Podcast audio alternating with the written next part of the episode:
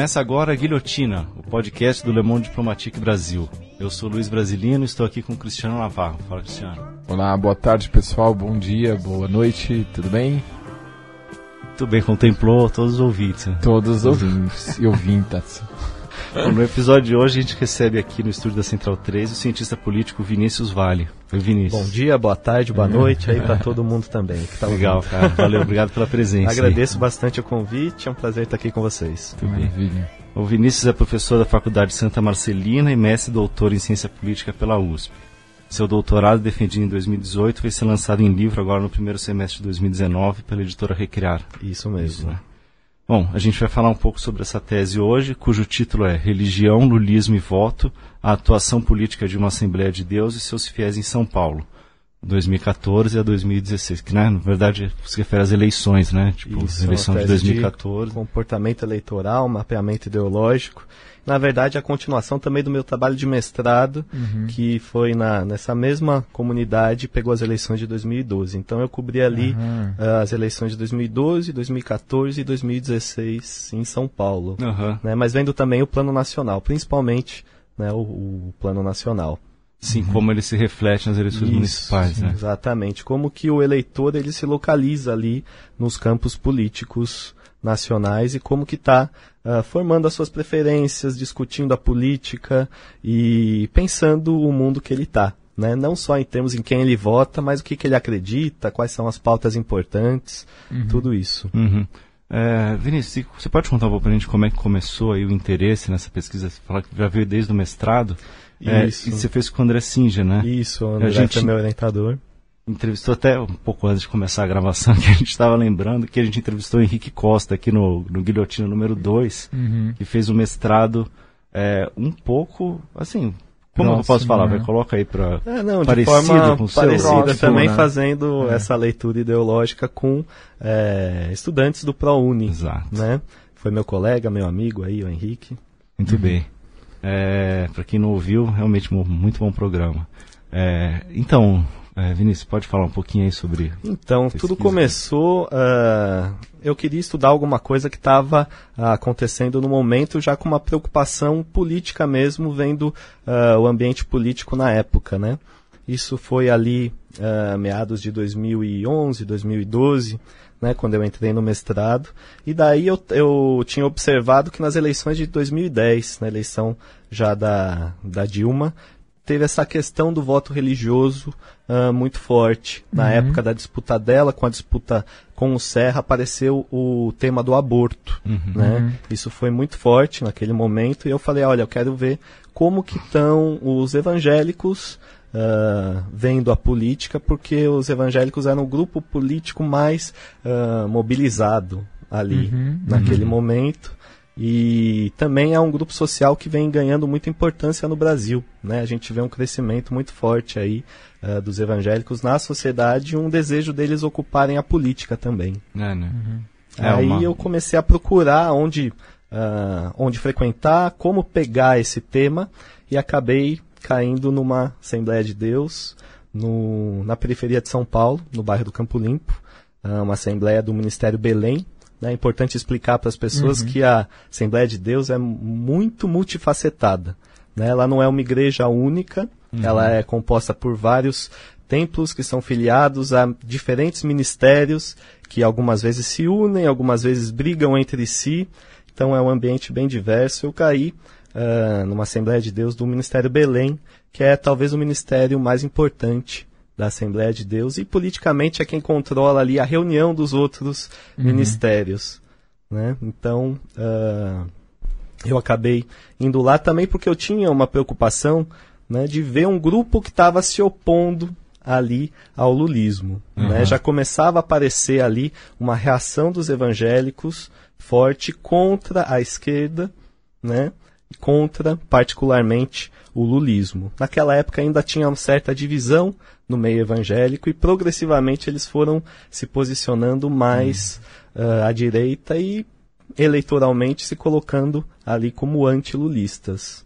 Mas essa, esse ministério não é um, assim, o que se eu chamaria da, da direita mesmo do, da Assembleia? Daria para dividir isso, tipo, com o Silas você- Malafaia, como caracterizaria... É próximo ao Silas Malafaia, Ah, assim, na tá. concepção de mundo. Mas dentro da política interna da Assembleia de Deus, eles não são próximos, né? Uhum. Tem sempre vários jogos sendo jogados ali na política, né? Uhum. Tem a disputa de poder dentro da Assembleia de Deus, a disputa de poder no- nos planos municipal, nos planos estaduais, né? No plano federal também. Uhum. E, mas assim, em termos de visão de mundo e de ideologia, é um ministério que podemos dizer que é próximo ali à visão do, do Uhum. Silas Malafaia. E co- como, como, foi, como, foi, como foi recebido teu, a tua pesquisa? Com alguma desconfiança? Ou o pessoal participou? Enfim, né? Porque quando, ah, ah, sei lá, pode se entender, ah, estão fazendo um estudo sobre o nosso comportamento político e o que querem com isso, né? Sempre tem um certo estranhamento inicial, né? Ah, nossa, o que, que essa pessoa que não é daqui está fazendo aqui, né? Mas, passado essa, esse primeiro estranhamento, fui muito bem recebido e as pessoas, uma- um determinado momento, passaram a me tratar como se eu fosse quase que um fiel mesmo ah, da igreja. E eles E eu tentaram frequentei nesse- muitos cultos, né? Acho que você Tentaram ia te- perguntar se eles tentaram tentaram me te- converter. Sim. Ah, eu, se, eu... se você é que você já não é convertido. Eu sei porque eu li na tua tese que você não é. Não, eu não sou evangélico, eu sou Sim. batizado católico e tenho uma visão religiosa assim bem ampla, né? Não, não me enquadro assim dentro de nenhuma instituição, vamos dizer. Também não sou ateu, tenho a minha as minhas crenças, né? Ah, e eles tentaram fazer com que eu me, bati- me batizasse, como qualquer pessoa que está ali Sim. né? Ah, todo mundo que frequenta um templo evangélico, ah, os pastores tentam fazer com que a pessoa se batize, com que a pessoa passe a frequentar de forma sistemática mesmo, institucionalizada dentro da igreja, né? Aham. Ah, eu aceitei Jesus diversas vezes porque isso não é problema para mim. Eu tive uma formação ah, católica, né, na minha infância, na minha adolescência, ah, e para mim não, não, não foi um problema aceitar Jesus na Aham. igreja. Ah, mas também não não sou alguém que me considera que me considera evangélico assim. Não me considero evangélico e também ah, não sou filiado à Assembleia de Deus de alguma forma profissional ou qualquer coisa ah, do tipo. Uhum. Tá. eu- É. Vinícius, você, enfim, a sua pesquisa, acho que você até pode falar um, um pouco mais. É, você acompanha, você acompanhou no, no doutorado três candidaturas, né? Eu queria que você falasse um pouco como são apresentados esses, esses candidatos da, da, da igreja e como, como, é, como é pensado essa, como são pensadas essas candidaturas. Ah, são candidaturas para o legislativo, né? Uhum. É importante fazer essa distinção. A, a igreja ah, lança nomes pro legislativo, que são nomes que a, a igreja fala como se fossem candidaturas da instituição. Sim. né? São candidatos que estão defendendo os nossos valores, né? É colocado dessa forma para o fiel. Né? E no caso da, desse setor da Assembleia de Deus, eram candidaturas que eram muito ligadas aos líderes da, da igreja mesmo, né? Eh, no caso, a Marta Costa, Paulo Freire e Ruth Costa são os três filhos do pastor presidente do Ministério Belém, que era também, eh, no período, o, o presidente da Convenção Geral das Assembleias de Deus do Brasil. Hoje é o filho dele, né? mas ele que mantém ali o controle eh, da, dessa convenção, desse ministério e de outros ministérios que orbitam em torno. Então, como eram filhos dele, eram pessoas muito ligadas institucionalmente à igreja, eram apresentados dessa forma para os fiéis. É, e os fiéis como- entendiam dessa forma membros, mesmo. né? Assim Isso, tinha uma deles ali, né? ligação, exatamente. Tinha uma ligação institucional muito clara para todo mundo que estava ali, e eles entendiam aquela candidatura como uma candidatura deles. Uhum. Né? Isso não acontece em todas as igrejas, é importante ressaltar. Né? A- a- os evangélicos que estão no Congresso têm ali ah, uma composição ah, muito diversificada. Né? Ah, mas em algumas igrejas isso acontece. Né? A gente pode dizer que para as eleições legislativas, boa parte ah, da- dos candidatos se apresenta com uma ligação institucional e se vendendo para os fiéis como alguém deles. Né? Aí fica essa impressão. né, para os fiéis de que eles estão sendo representados em termos religiosos por aquelas figuras.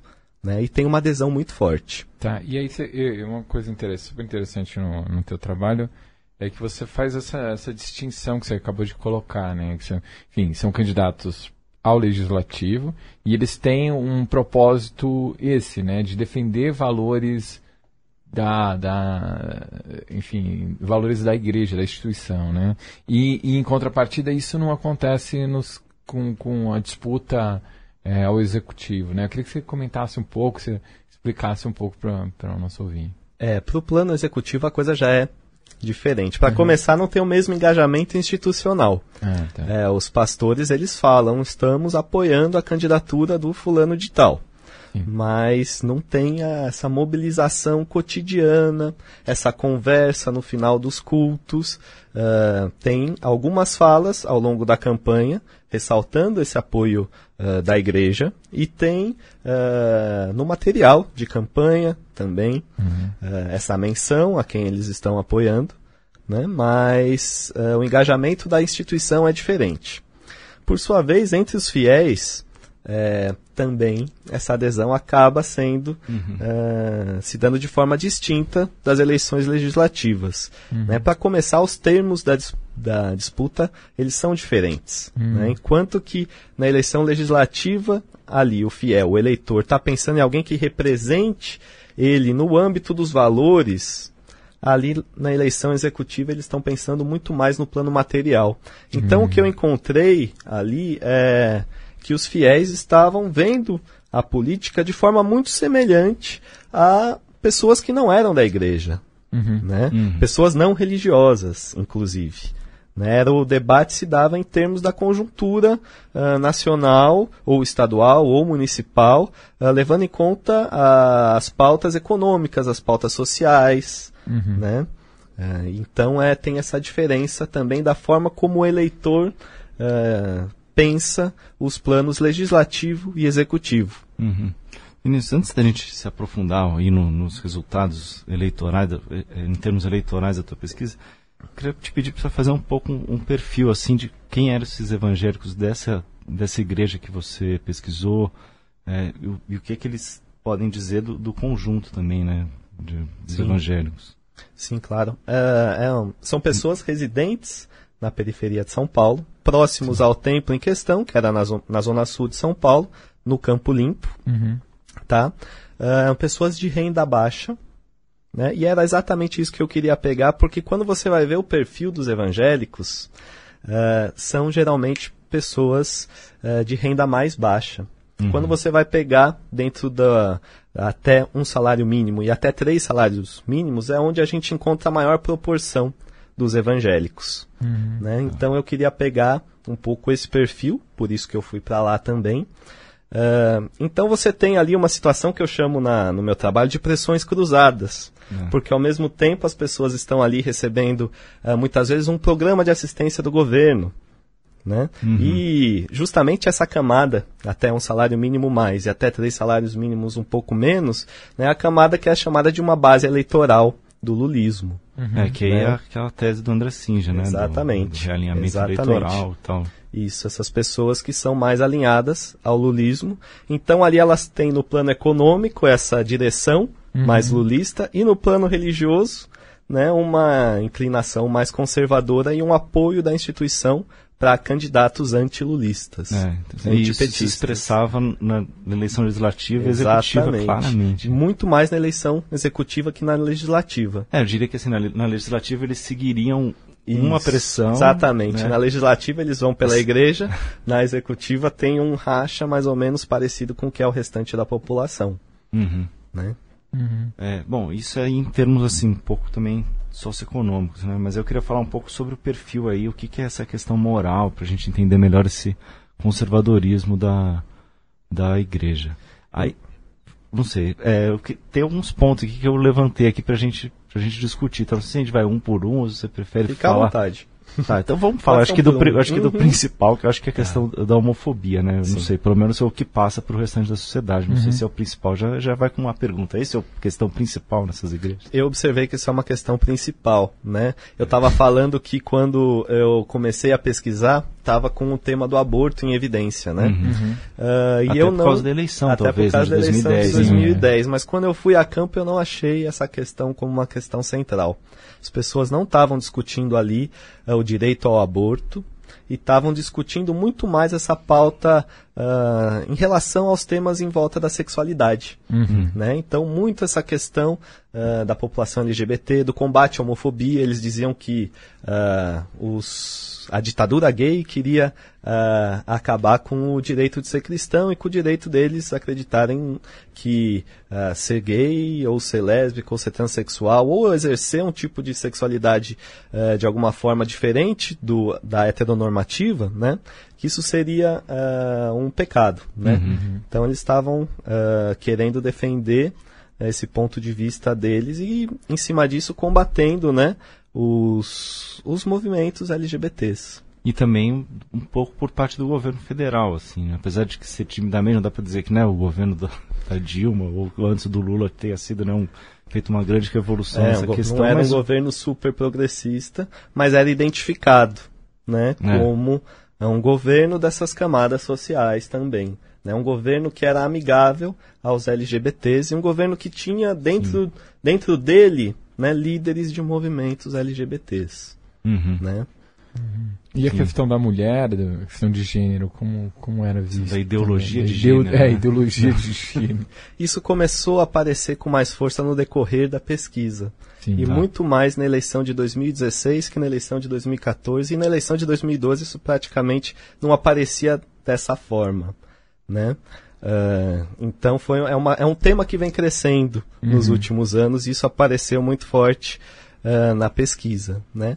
É, eles têm essa visão de que uh, ah, o homem tem que ser homem, a mulher tem que ser mulher, não existe uma construção social em torno do gênero, é uma uhum. coisa biológica e é uma coisa mais do que biológica até, uma coisa sagrada. Né, uma Sim. criação divina. Deus fez as coisas desse jeito, né, dentro dessa visão. E eles combatiam toda forma de uh, ensino nas escolas que divergisse dessa visão. Né? Isso, mas isso, isso foi aparecendo. Partido é, também. Isso, isso foi aparecendo mais ao longo do tempo. E apareceu mais na eleição de 2016 né, do que na eleição de 2014. E quando você fala assim, apareceu mais, apareceu na, na, na boca dos pastores, dos na líderes, boca dos pastores, também foi comprado e dos fiéis também. É mesmo. Isso, isso acabou sendo comprado. Né? É interessante a gente ver o quanto que esses temas estão na boca do povo hoje. Né? Uhum. A gente está vivendo um momento de polarização social que está mesmo atingindo uh, a base da pirâmide uhum. e a população no geral. Né? Não é à toa aí que famílias se romperam, amizades se romperam, porque esse, esses assuntos estão dividindo a sociedade e estão na boca do povo mesmo. E a questão das drogas, como eles, como é recebida? Também da mesma forma.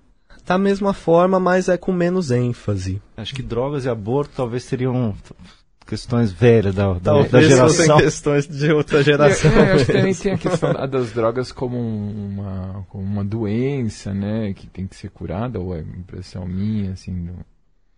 É, sim. É, e, e para os evangélicos assim tem que ser curada a, a partir da religião, Sim, é. né? Só que essa questão das drogas não gera grandes clivagens sociais, Sim. né? É, não tem, a gente não tem ali políticos que tenham a questão antiproibicionista como uma pauta tão central assim e tão relevante socialmente assim para que haja uma reação tão forte uh, dos evangélicos. Então existe esse posicionamento né? mas ele não, não é um posicionamento que gera tanta clivagem social e que os evangélicos se engajem tanto na esfera pública. Uhum. E Vinícius, essas pautas, vai falando em agora. Comparação, né? Qual, qual é a tua opinião sobre isso? Assim, você acha que é uma coisa orgânica mesmo, ou está sendo instrumentalizado, ou é os dois? Olha, eu acho que a sociedade brasileira é uma sociedade conservadora. né?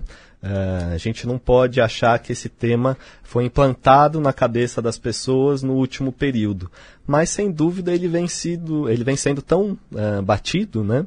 Uh, tão mobilizado que eu acho que isso está crescendo na sociedade, uhum. né? E as posições conservadoras elas estão crescendo. A gente tem que ver aí também que os evangélicos vêm crescendo na sociedade, uhum. né? É claro que junto com esse crescimento vem também uma diversificação, né? A gente está vendo uh, surgirem igrejas aí que são igrejas inclusivas, que são igrejas que não seguem essa cartilha conservadora, mas ainda são igrejas minoritárias, ainda há um público minoritário entre os evangélicos, né? Uhum. E toda essa mobilização religiosa, ou às vezes não religiosa, mas simplesmente moral, que é colocada socialmente vem uh, deixando essas, essa característica conservadora do brasileiro talvez mais exacerbada. É, então, mas isso, como acho que o Luiz estava comentando também, é, isso, a dinâmica é, a, a comunidade tem essas questões, essas questões são questões de debate e de, da, da vivência das pessoas, né? E isso, e isso é instrumentalizado pela igreja, ou isso ou você acha que, assim, do ponto de vista político, isso é instrumentalizado para vender um candidato ou para ou, ou não, assim, é, a gente essa comunidade, porque porque também é, isso faz isso traz um engajamento que a gente não vê em outras em outras religiões, em outras camadas da sociedade, né, assim.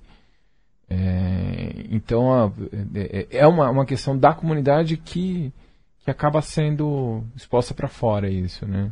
Eu acho que tem uma mobilização dos líderes muito forte, uhum. é, muito forte entre os evangélicos, né? Uh, e a gente tem que ver que entre uh, os diferentes segmentos religiosos, né, o evangélico é aquele que mais vai à igreja e mais está suscetível à influência pastoral, uhum, né? Uhum. Existe esse, essa categoria de, né, de influência pastoral, né, que é medida a partir da quantidade de vezes que a pessoa vai a, ao templo religioso. Uhum. Né? Então, os católicos eles vão menos à igreja do que os evangélicos. E assim também se dá com outras religiões que são menores, né? os espíritas, os, uh, os praticantes de religiões afro-brasileiras. Né? Então, uh, o, o evangélico ele acaba sendo mais suscetível a essa mobilização por parte dos líderes comparado né, a outros segmentos religiosos. Mas esse conservadorismo já existia. Né? É uhum, importante uhum. ressaltar sim, isso. Sim. Né? E de certa forma, uh, são temas que são temas do nosso tempo. Não, essas pautas não estão sendo discutidas só no Brasil. Uhum. Né? São, as, toda essa pauta comportamental uh, vem sendo, de certa forma, o centro do debate também em outros lugares uh, do mundo, né? E também, ao mesmo tempo que a gente uh, vem assistindo né, um recrudescimento do conservadorismo, né, a gente vê crescer também os movimentos LGBTs, os movimentos feministas, os, uhum. uh, os movimentos antirracistas, né? Então, os evangélicos acabam também mobilizando os seus fiéis, né, os, e por consequência, os seus eleitores, também em reação a uma mobilização de esquerda que também foi crescente no último período. Uhum. Né? Então, de alguma forma também acho que o, o, fiel e a mensagem que é passada ao fiel, enfim, da comunidade, há um, um sentimento sempre, não sei se, se eu posso estar errado, de que são perseguidos e que precisam proteger ali a, a o modo de vida deles. Né? Sim, com o, crescimento dos movimentos LGBTs, uhum. do movimento feminista, né? Uh, os evangélicos vão se utilizando disso também para dizer que eles estão sendo ameaçados, uhum. né? que eles precisam se defender, que é uma retórica que eles já tinham há muito tempo. Né? Precisamos nos defender. Né? Nós somos uma religião minoritária que precisa se defender. Isso já vem há muitas décadas, né? Uhum. mas com relação aos LGBTs, isso vem se dando uh, de forma mais acentuada no último período, que também é o período que mais vem crescendo também os movimentos LGBTs. É, eu também entendo que é uma questão que permeia a sociedade, todas as famílias, né? A questão da sexualidade e tal. Exatamente. Né? A gente sabe, não, não dá para controlar isso daí, apesar deles tentarem. Então, imagino que, tipo, é como a questão das drogas, por exemplo, acho que é uma questão Atinge mais... as famílias, a questão da sexualidade também, com certeza, é. né? E isso está também na mídia, está nos filmes, está na televisão, está nas novelas. Isso vem ganhando um debate público e eles uh, querem também colocar a sua posição né, na esfera pública frente a esse debate. Você falou de movimento negro e a gente não, não tocou muito nisso. Tem essa questão? Como é que se enxerga? Qual é o perfil, por exemplo, da, das pessoas? É interessante que quando você vai numa igreja evangélica de periferia, uhum. você vê uma quantidade de negros muito, muito grande, né? Uhum. É, é muito maior do que, por exemplo, numa igreja católica, né? De centro, principalmente. Né? Uhum. Uh, mas, ao mesmo tempo, uh, a gente não vê uma mobilização uh, dos evangélicos enquanto uh, pessoas que se reivindicam do movimento negro ou se reivindicam defensores uh, dos negros de alguma forma, né? Na verdade, os evangélicos se colocam no debate público como que não legitimando a, essa clivagem racial. Uhum. Né? Então, é, é, até quando essa pauta é colocada, eles vão dizer que eles não querem a divisão dos brasileiros. Né? Que brancos e negros são uhum. todos iguais, né, de certa forma eles negam aí um pouco a existência uh, do racismo no Brasil. Uhum. Né? É claro que eu estou falando aí, e é sempre bom ressaltar, uh, do grosso dos evangélicos. Né? A gente uhum. sabe que o mundo evangélico é muito diverso e Sim. tem também uh, igrejas muito progressistas. É importante que, é. isso, eu, que queria, eu ia falar isso. sobre isso. Eu tinha agora para falar mais para frente, mas talvez a gente possa falar agora um pouco, né? Porque uhum. aí a gente fica também às vezes generalizando e é. demonizando. Sempre eu acho que é importante essa ponderação não, é que está fazendo. A gente dizer, mesmo conhece, né? Muitos. É importante dizer que o mundo evangélico é muito diverso e quanto mais os evangélicos crescem, né, menos homogêneos eles vão ficando. Né? Uhum. Né? Tem até aquela frase: quanto mais uh, crescem os evangélicos no Brasil, mais brasileiros ficam os evangélicos. Uhum. Né? O Brasil vai Sim. ficando evangélico e o evangélico vai ficando mais brasileiro. Uhum. Né? Uh, então é importante ressaltar que mesmo, a... mesmo na Assembleia de Deus. Né? Exatamente, mesmo nas igrejas conservadoras acaba surgindo uma certa pluralidade de posições, mas também acabam surgindo igrejas que institucionalmente se colocam com posições Uh, mais progressistas na esfera pública. Uhum. Né? A gente tem, por exemplo, várias igrejas batistas uhum. uh, que são super progressistas aí, na pauta dos costumes, na pauta da sexualidade também. Uh, então tem esse fenômeno acontecendo também.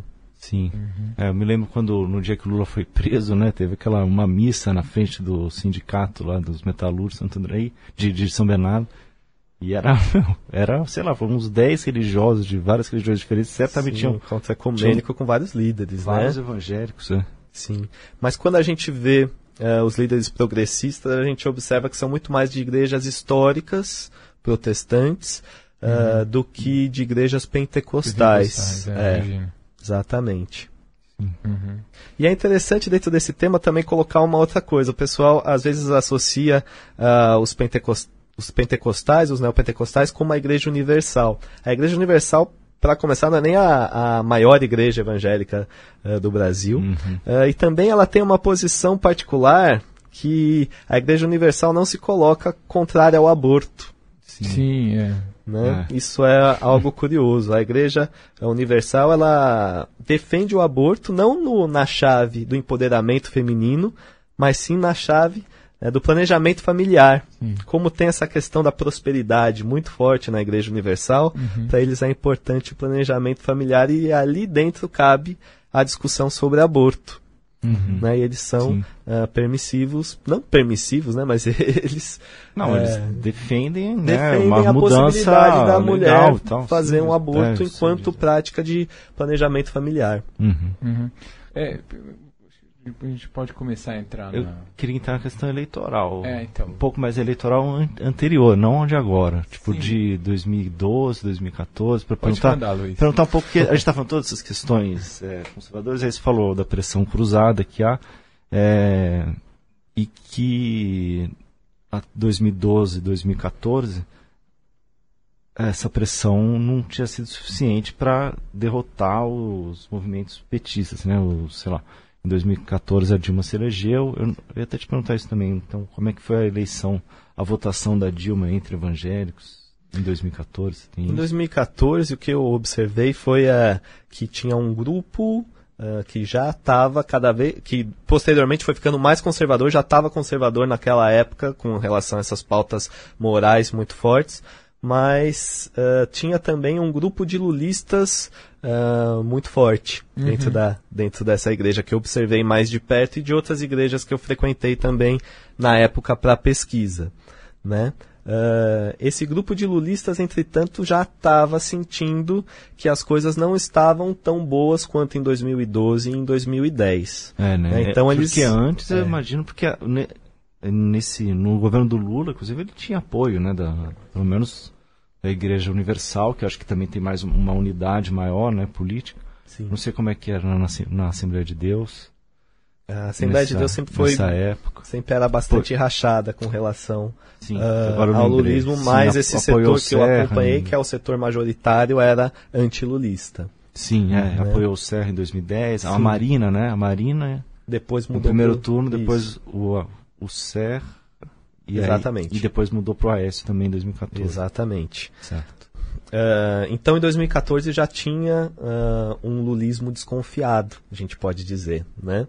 Uh, a camada dos evangélicos lulistas estava com um pé atrás com a reeleição da Dilma e já verbalizavam, olha, a gente está votando ali na Dilma por conta principalmente da indicação do Lula, mas também porque a gente vê uh, esse governo como um governo que atua em favor dos pobres, mas as coisas não andam tão bem quanto já foram. Uhum. Né? E aí, em 2016, o que eu vi foi esse apoio lulista ruir.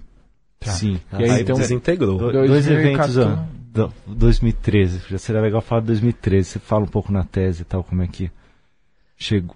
Que não chegou, né, as então, manifestações lá. Hum, eu não observei as manifestações de 2013 chegando ali entre os evangélicos, né? É. Uh, o público, obviamente, estava informado sobre, né? Sim. Mas ninguém chegou aí nas manifestações e tinha uma preocupação quanto à ordem no país. Eles já estavam vendo que a situação uh, política no, no país estava se degringolando, de certa forma, se deteriorando.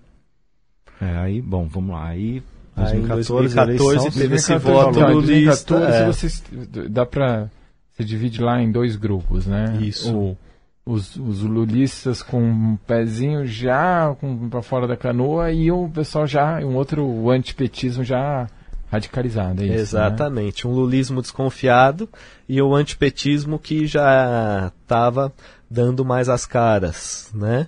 E se manifestando enquanto tal. Porque no momento do auge do lulismo, uhum. né, entre as camadas pobres era um antilulismo muito tímido. Sim. Né? Uh, e com, com o passar dos anos foi virando um antilulismo muito mais explícito e muito mais raivoso, uhum. a gente pode dizer. Em 2016, uh, a campanha antipetista dentro das igrejas foi uma campanha muito forte e, de certa forma, uma campanha agressiva. Uhum. Mas isso era um cenário pós-impeachment já, né? Já era um cenário pós-impeachment. Como é que foi o, a, a, o engajamento na, nas manifestações? Imagino que tenha sido é interessante observar, observar né, que, pelo que eu vi na, na minha pesquisa, mesmo os evangélicos uh, estando ali informados sobre o que está acontecendo no mundo e se posicionando, uh, eles não compreendiam uma, um grupo muito organizado uh, e um grupo que frequentava manifestações e estava saindo para a rua mesmo para derrubar o governo ou para de certa forma, se manifestar politicamente. Né? O que eles iam bastante era na marcha para Jesus. Mas em outras manifestações eu não observei esse grupo em especial e os grupos que eu, que eu frequentei de forma menos sistemática, né? uma atuação uh, cívica, assim, Sim, mesmo em termos de passeatas, de manifestações. e tal, de se colocar é, em movimento. No, exatamente. Né? Mas como é que eles pensavam? Como é que eles estavam encarando o impeachment? Tava, maior, porque acho, acho, que, se não me engano, na época da, nas vésperas ali do, do golpe, hum. é, uns 70% das pessoas estavam a favor, né? É, não tem nem como. É, entre os evangélicos eu arriscaria dizer que era muito mais É, ali né? dentro do grupo que eu que eu Não, é que que eu assim, é importante ter a dimensão É. da sociedade como um todo, para também não mostrar que os evangélicos não estavam destoando, assim, né? Você É. fala assim, Sim. os evangé 75% dos evangélicos eram a favor do impeachment. Mas 70% das pessoas como um todo eram, mas eu imagino que seja até mais do que... Até mais entre os evangélicos, né? Essa, essa virada de 2014 para 2016 foi muito forte e o grupo que era que eu chamava de um grupo lulista em 2012 e em 2014 era um grupo lulista desconfiado, né? De- deixou de apoiar o governo o- e o lulismo, né? Em 2015 de forma ah, muito forte, assim. Isso apareceu ah, no apoio que eles deram ao impeachment e posteriormente na eleição de 2016 no apoio maciço ao candidato mais antilulista que aparecesse. Né? Entendi. E no caso da eleição em São Paulo ah, foi o, o Dória. Tá. Eu tenho, é, enfim, sobre o PT e sobre o lulismo e tal, a gente sabe, imagina mais ou menos qual é a visão, qual é o problema. Quer dizer, corrupção, um problema econômico tal. É, mas qual a, ima qual a imagem que é, os evangélicos tinham do Dória, assim, né? Que é, é aquela que foi vendida mesmo? Co- Como é que eles recebiam o Dória, né? como alguém que ascendeu na vida. Né? De certa forma, ah, um trabalhador que cresceu ah, e que, de certa forma, até parecido com a forma com que as pessoas viam o Lula. Uhum. Né? Como alguém que Veio de ah, baixo, veio de né? baixo e conquistou ah, um posto na sociedade, de- um posto Uhum. alto na sociedade, né?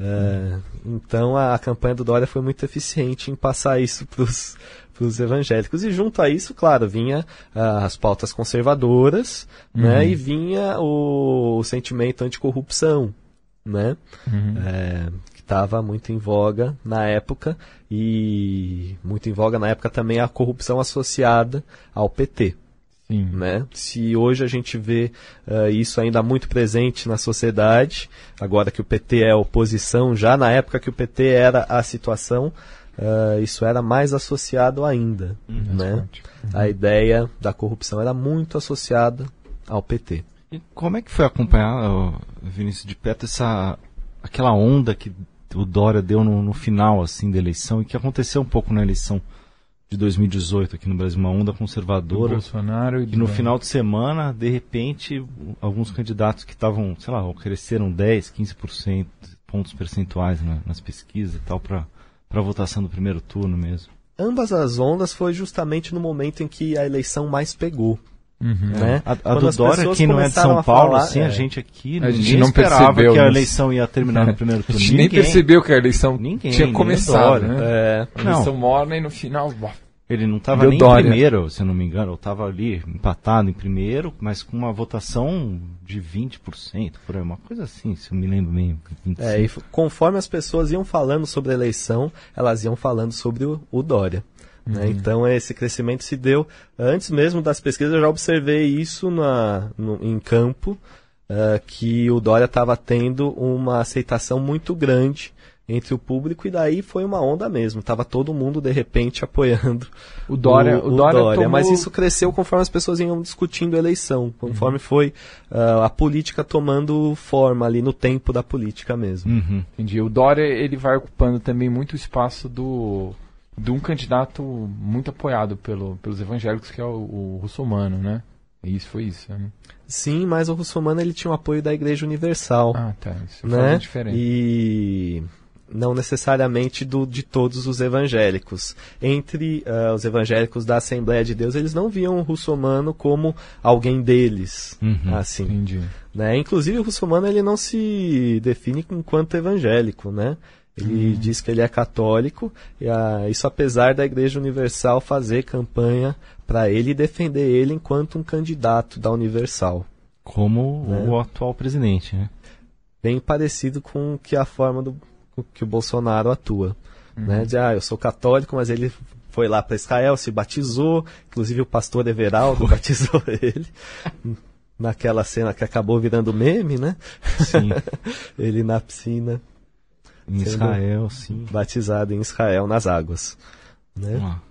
É, então, eu- enfim, a gente voltando você, a sua é, a sua pesquisa quando você acompanha as candidaturas da, que que você- eu queria que você comentasse um pouco é, com- os evangélicos depois de votarem eles acompanham os candidatos, o candidato ele tem uma relação direta com a comunidade, é, enfim, do- do- os candidatos do legislativo, né, que são eleitos, os três que você que você É, acompanha. interessante falar isso que eles foram eleitos, né? Isso, Sim, é, foram né? eleitos com uma votação São é, eles bastante semelhante, que indica né, que foi um, o mesmo voto Uhum. nos três, né? E que indica uma continuidade no tempo também. Né? Ah, o que eu observei nessa, nessa comunidade especificamente, né? Ah, como esses candidatos eles eram ah, muito próximos do presidente da igreja, eram pessoas ativas dentro da organização da igreja, eles voltam para suas bases ah, com alguma regularidade. Né? É claro que existem diferenças ali entre eles. Né? O pastor Paulo Freire, que não deve ser confundido com o educador Paulo Freire, ele fica mais em Brasília mesmo, cuidando dos assuntos da instituição em Brasília, mas a deputada estadual e a vereadora, que é a Marta Costa e a Ruth Costa, ah, elas estão sempre voltando para suas bases e visi- visitam igrejas com regularidade. Elas têm cargos É, dentro imagino. Elas da instituição. Exatamente. É um trabalho, trabalho eclesiástico trabalham que é diferente do trabalho político, mas ali se mistura um pouco. Né? fala igreja partido, né? No- na É, tese. na igreja como partido. Né? É, esses, esses três candidatos, que são irmãos, eles não estão no mesmo partido. Né? O, o Paulo Freire, que não é o educador Paulo Freire, ele é do PR, enquanto Marta Costa e Ruth Costa são do PSD. Né? E quem está ali atuando, quem está aparecendo é a igreja, não é o partido político e a mobilização se dá a partir da instituição religiosa, não a partir de qualquer centro partidário. É, vai ficar bem claro. Vou até tentar colocar no post no, no site. Uhum. Você coloca um santinho, né? Da candidatura para deputado estadual, federal. Isso, Que é bem isso. curioso, que tem o nome dos dois e a do, do, do Paulo Freire, o, o deputado, o pastor, é, e da deputada estadual, a Marta Costa. Marta Costa, isso. E o, e o nome da, e o espaço para senador, presidente, governador está em branco, né? E Exatamente. os, e os isso- deles são dois partidos diferentes isso também. mostra Eles são é outro partido, é, é muito ilustrador dessa ideia da igreja como partido, que são eh, partidos diferentes ali dos dois deputados que a instituição apoia. Né? É a igreja defendendo os dois na figura eh, do pastor presidente. Né? Eh, e ali mostra também essa diferença de engajamento entre o plano legislativo e executivo. Mesmo numa igreja que é ativa né, na política e está ali eh, defendendo candidatos para o executivo em todas as eleições. Uhum. Né? É, Eles deixarem isso em branco mostra, eh, deixarem o campo governador e presidente em branco mostra que o engajamento é muito maior no plano legislativo. Posso, posso pegar da, da tua tese e pôr no, no nosso Po- site ah, isso daí? Pegar Pode um- pegar um porque é um lá? documento Ah, público, público, né? sim, público. É um documento É, mas é um público. documento público. Eu não teria acesso se não fosse você pegar e guardar isso daí, né? Desses anos todos e colocar lá. Sim, sim. Legal. Vinícius, é, então, assim, você não, na, na, na sua pesquisa, do ponto de vista do indivíduo, não da igreja, é, seria, seria então tipo, impossível imaginar um fiel votando, dando um voto parlamentar mais à esquerda. Não estou nem falando assim de, de votar numa feminista, votar, sei lá, no João Willis, um representante LGBT e tal, mas, sei lá, um Ivan Valente, assim, ele não, não, teria essa possibilidade? Ou você não deu de cara com essa possibilidade? Ah, olha, o que eu percebi é que com essa crise da política que a gente está vivendo, ah, o apoio, mesmo os candidatos da igreja, ele ah, sofreu, não diria uma crise, mas uma leve balançada com o tempo. A, a igreja ela não passou imune por, por a crise das instituições políticas no geral, assim, que o Brasil passou ah, no último período. Ah, então, o que eu observei é que na eleição de 2016 ah, encontrei muito mais resistência ao, à candidata da igreja do que nas eleições anteriores. Uhum. Né? Ainda que o grosso das pessoas que eu conversei, que eu entrevistei, que eu mapeei, ainda votassem uh, na candidata da igreja, uh, apareceu uma crítica mais forte também ao posicionamento da igreja na política e aos políticos no geral, uh, de uma forma que também atendia os políticos religiosos. Uhum. Né? Olha, político nenhum presta, não vou votar na indicação da igreja. Eu escutei esse tipo de discurso uhum. de algumas pessoas. Né? Então eu vejo margem sim para uh, outras candidaturas que não as religiosas uh, dentro desse ambiente uh, das, dos, dos, fiéis, das igrejas, né?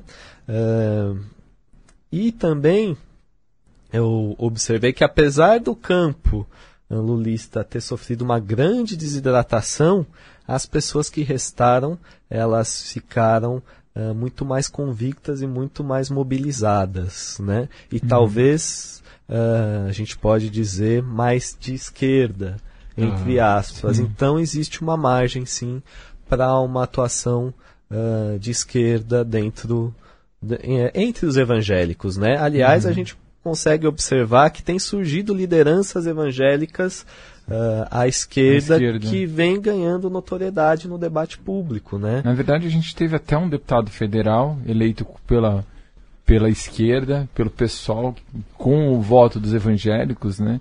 Mas que no meio do caminho enlouqueceu, o Cabo da Ciolo, né? Exatamente.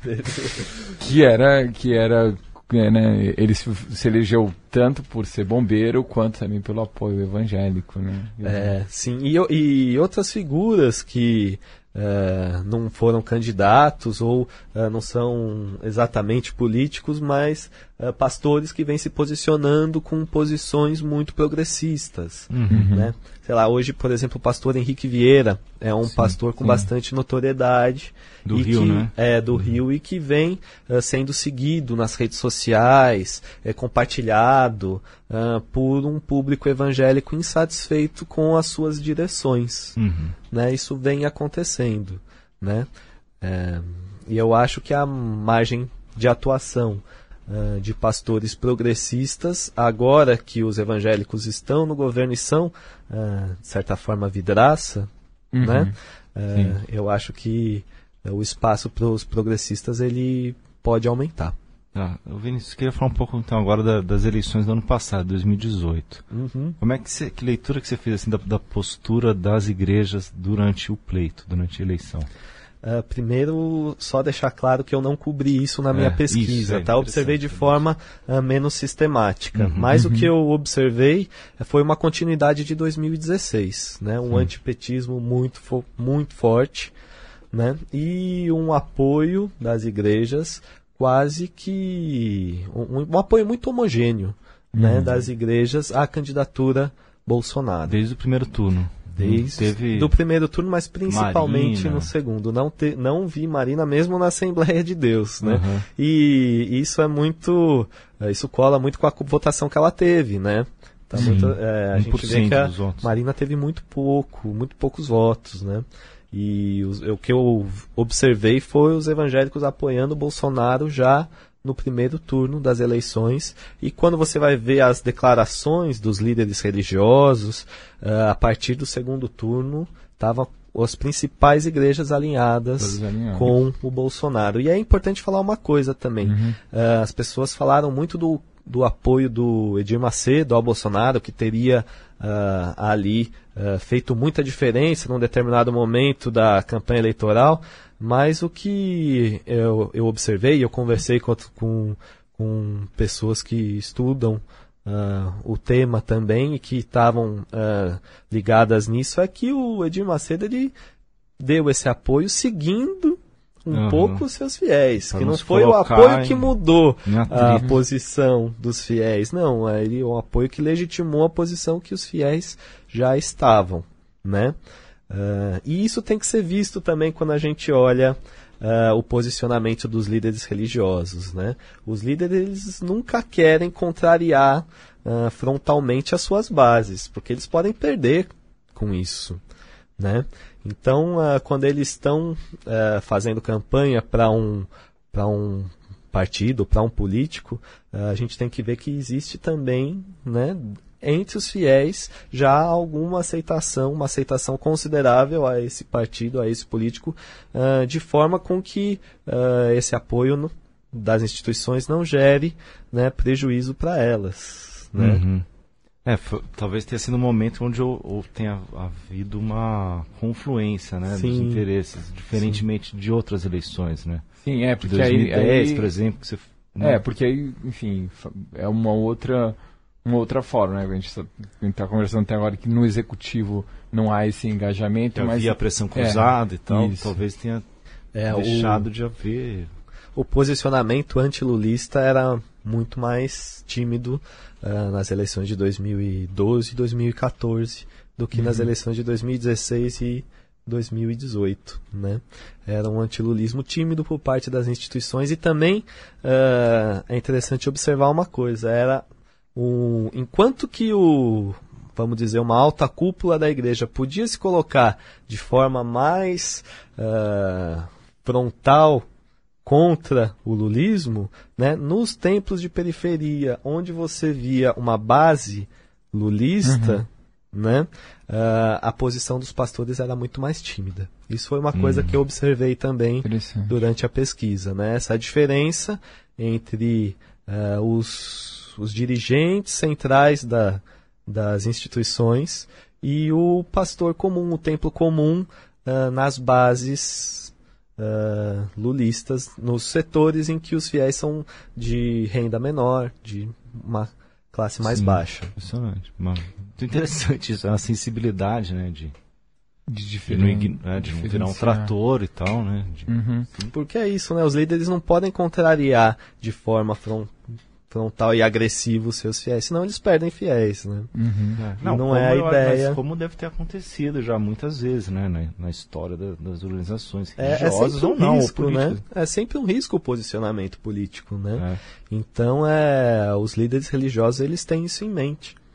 Sim. Vinícius, é uma outra coisa também, nas eleições, enfim, se falou muito depois, é, enfim, durante também, sobre o impacto do ele não na, na, na campanha, que isso poderia ter é, exacerbado ali entre, os, entre o, o, público evangélico, o voto. Como é que é a sua leitura assim, desse, desse momento da, da campanha? Então, as minhas impressões, é, deixando claro que são impressões, uhum. é que é, o ele não gerou uma reação dos evangélicos, mas que, é, de certa forma, eram pessoas que já estavam inclinadas a, vo a votar no Bolsonaro. Eu não acho que, que aí as manifestações do ele não uh, foram cruciais para para a votação que o Bolsonaro teve e para essa onda bolsonarista, né? Já já eram pessoas que estavam ali inclinadas e manifestando apoio uh, ao Bolsonaro. Talvez elas tenham ficado mais mobilizadas, talvez elas tenham ganhado argumentos para referendar suas posições, mas não, não acho que isso tenha uh, mudado os votos, o voto de alguém assim, uhum. uh, de uma forma a impactar ou a gerar essa onda bolsonarista que teve. Era uma coisa que já estava alimentada na e sociedade. Os grupos de WhatsApp, os fake news. Você acha, você que você pode falar sobre isso? Não sei se você tem contatos também para. Então, entre os evangélicos, né, claro que rolou bastante, né? É, essas informações falsas chegavam até, até eles, mas é um pouco aquilo, é, eles já estavam predispostos a, a uhum. votar no Bolsonaro. Eu não estou falando que as fake news não tiveram impacto eleitoral, eu acho que tiveram sim uh, um impacto, algum impacto, mas a gente também tem que observar que esse conservadorismo ele vem crescendo socialmente e que hum, as fake news, mesmo é, se elas pegaram, é porque já tinha uma predisposição, é, a pessoa acreditar. News, ela vem para confirmar, naquilo, né? Uma... Ela vem para mobilizar, para é um pouco um discurso para mobilizar os já convertidos, para deixá-los mais uh, animados para fazer campanha, talvez, mas. Ou para inflamar, né? Para inflamar. Pessoa mais... Exatamente. Uhum. E, e o, aí então, enfim, acho que a gente pode já passar para o Bolsonaro eleito, né? Sim. É, com o Bolsonaro eleito, é, os evangélicos, como eles estão recebendo o governo, assim, eles sentem bancada evangélica, e como é que eles têm, tão satisfeitos com, com o quinhão que tem aí na, na, na, no espaço que tem no governo? É, a Damares é suficiente? Como é? é? Acho que a gente podia dividir, né? Falar um pouco assim da Damares, falar do governo como um todo, mas tipo, talvez da agenda econômica.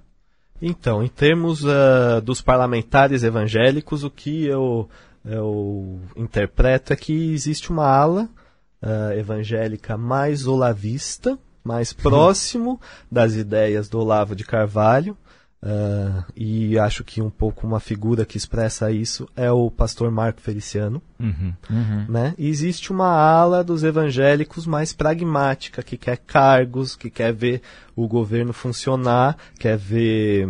quer assumir certos postos e conseguir passar uh, as suas políticas de forma mais pragmática. Né? Uhum. Uh, por exemplo, a gente viu essa semana de, declarações do pastor Silas Malafaia uhum. é, contra o Olavo de Carvalho. Sim. Sim. Né? É, então, uhum. acho que tem esses dois lados dentro uh, dos parlamentares evangélicos. Agora, entre uh, o público evangélico, os fiéis, uhum. uh, o que eu observo é que ainda existem pessoas mobilizadas, mas já tem aí alguns fiéis que estão fazendo aquele discurso, ah, no final das contas são todos iguais, uhum. né? Já estão uh, caiu a popularidade do é. Bolsonaro mesmo entre esse público, né? Uhum. Isso que uh, eu tenho observado. Como é que... assim na minha observação mais não sistemática que eu faço uh, no momento. Como é que esse público vê a Damares? Vinícius, eles... Vê a Damares como uma pessoa radical, né? Tá, e, é, é que... e é isso é importante ser colocado também, uhum. que uh, os evangélicos, eles... Eles não veem, ah, tem uma de nós lá. Tá, oh, ele, somos... Eles até falam, ah, tem uma pastora legal, existem evangélicos no governo, mas eles não gostam de, de posturas uh, extremamente radicais como a da Yamares ou como a da Iolene, uhum. né? Eu acho que pega mal, inclusive, entre os evangélicos. A, a Iolene, para lembrar, é, um público, é aquela que foi indicada para Isso, indicada MEC, né? número 2 do MEC, que falou que queria que as escolas ensinassem uh, o conteúdo escolar segundo a ótica da Bíblia, a matemática segundo Deus, a geografia segundo a visão bíblica e assim uh, por diante. Né? Os evangélicos não gostam desse uh, discurso, podemos dizer caricato, né? uhum. pega mal, inclusive, entre eles. Sim.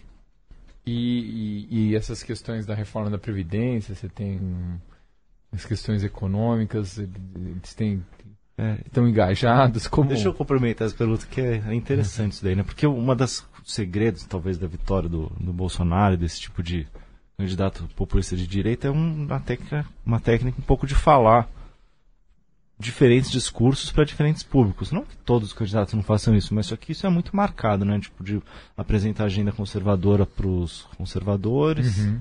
os evangélicos ou os conservadores, a agenda da segurança para classe militares é, e tal, e agenda média. liberal, ultraliberal para a classe média do Partido Novo, seja, CEO de MEI, né? E cada um acredita no que ele vai fazer a sua agenda e talvez até fala assim, não, ele não vai fazer tanto essa outra, né? Tipo, os liberais deviam pensar, falavam assim, não, ele não, é um cara que apoia a tortura, ou uhum. os, os evangélicos falam assim, não, ele, ele é um cara nosso, mas ele não vai acabar com a Previdência, né? Ele vai fazer isso. Sim, eu acho que é um pouco nesse sentido mesmo. É, né? é, é, é, bem por aí. É, eu acho que, bom, entre uh, uh, os evangélicos e entre, a gente pode generalizar, entre as classes mais baixas do Brasil, o liberalismo econômico nunca colou e agora talvez exista um discurso que tenha chegado mais uh, a eles e algumas pessoas estejam apoiando mais pautas como privatização, como empreendedorismo, uhum. né? mas, quando a gente, mas quando a gente fala assim em retirar o Estado da, da economia. É, não existe um apoio maciço a isso e, por uh, consequência, eles não estão aí apoiando a reforma da Previdência. Uhum. Né? É claro que uh, a gente tem que ter em mente que, então, sei lá, o eleitor comum, né? uhum. e o cidadão comum uh, não estão discutindo a política no nível de detalhe que a gente está aqui, por exemplo. Né? Então eles não têm todas as informações e não estão uh, aí tão a par da situação uh, até quanto a gente gostaria que tivesse, né? Uhum. Uh, mas eles não apoiam aí a reforma da Previdência. Quem está mais engajado não está apoiando a reforma da Previdência e Sim. pautas que estão aí uh, retirando direitos e uh, retirando assistência social da população, por exemplo. E a, a gente está em campo. Eu ia falar que a gente está chegando ao final. final Você quer fazer eu queria, pergunta, é, eu queria favor, fazer a última pergunta, que é: você acha que é por aí que a esquerda pode se conectar com, com esses grupos? É, você acha que tem uma. uma é, é, qual, qual e não só, obviamente, não só as pautas, mas a, mas a, a linguagem que a esquerda pode. Porque para a gente dá a impressão que dá também é que existe pouco, pouca pesquisa, pouca militância, mas qual é o caminho assim para a esquerda chegar nesse público que perdeu, né? Que... E a esquerda tem muito a aprender também, né? o trabalho de base que a esquerda sempre é... fez foi é. substituído pelo, pelo Essa trabalho esquerda que aí foi construída fazem, né? no trabalho de base da igreja, da igreja católica que sumiu. Mas enfim, Vinícius. É, eu não, não, eu acho que essa é uma, uma pergunta uh, muito difícil de ser respondida. Como que a esquerda pode agir, uhum, né? É. Mas, uh, assim, é, em primeiro lugar, é importante a gente constar que, que a esquerda abandonou o trabalho de base e quem faz, basicamente, o trabalho de base nas periferias são as igrejas evangélicas. Uhum. E é por isso que elas têm tanta entrada uh, entre essa população. Uhum. Né? Uh, em segundo lugar, eu acho que a esquerda, muita, setores da esquerda se, se portam no debate público né, de uma forma, às vezes, arrogante com relação a quem é religioso, Sim. a quem tem uma visão de mundo diferente uh, desses setores uhum. da, da esquerda. Né? Uh, então, uh, seria importante, eu acho que conversar com as pessoas, entender a forma com que as pessoas estão formulando uhum. a visão de mundo delas e dialogar com isso. Eu acho que os evangélicos têm muito a ensinar uhum. para os movimentos de esquerda com relação à aproximação uh, da população. E eu, assim, pessoalmente também acho que a esquerda abandonou um pouco a pauta do trabalhador, uhum. né, a pauta classista e que é importante uh, retomar o mesmo as pautas identitárias em conjunto com a pauta classista, Sim. né, com os trabalhadores. Como a, a gente estava falando anteriormente, uh, quando você vai numa igreja evangélica, você se depara com pessoas trabalhadoras, com pessoas uhum. ali com uma grande concentração de pessoas negras, né? Uhum. Uh, e a esquerda não está falando para essas pessoas. Quem está falando para essas pessoas uh, é ali o pastor dentro da igreja, né? Uhum. Uh, então eu acho que é importante essa reflexão uh, e é importante que a esquerda saiba se se repensar um pouco nesse momento que ela está por baixo. Né? tá, tá ótimo. Estamos chegando ao final do programa. Obrigado, Cristiano. Vinícius. Eu agradeço, a agradeço o convite, a participação. Obrigado. Valeu. Quem cara. ouviu também. Não deixe de contribuir com o Le Monde Diplomatique Brasil e acompanhe o nosso podcast no seu tocador preferido. Até mais ouvintes, até semana que vem. É, tchau, tchau.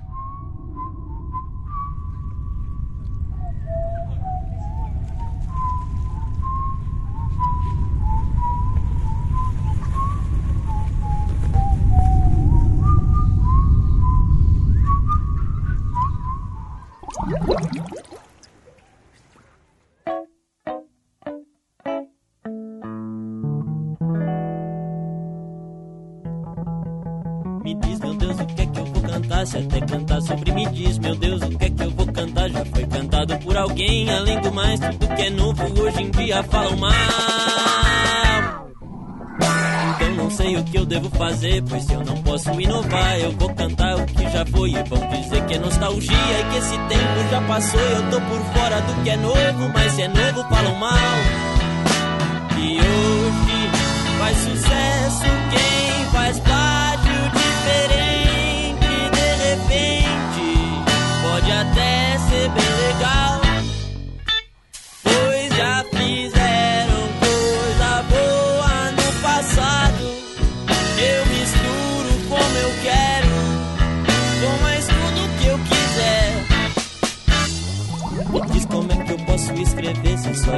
quatro versos. Uma métrica abstrata e invisível me aparece, me dizendo que esse verso está cumprido. Já devia ter parado um tempo atrás, e assim só tá piorando. Olha só, tá muito grande, olha que feio, tá enorme. Faz favor de terminar. Sei o que eu devo fazer, pois se eu fizer bem quadradão, vão me chamar de quadradão. Mas se eu fizer muita loucura, vão dizer que eu tô maluco. E desse jeito você nunca vai ser muito popular. Mas hoje o que toca na novela não tem graça e vai pro rádio pra tocar mais uma vez. Então eu corro pra internet, sou garoto condenado e baixo num embalo quente, que é de 66.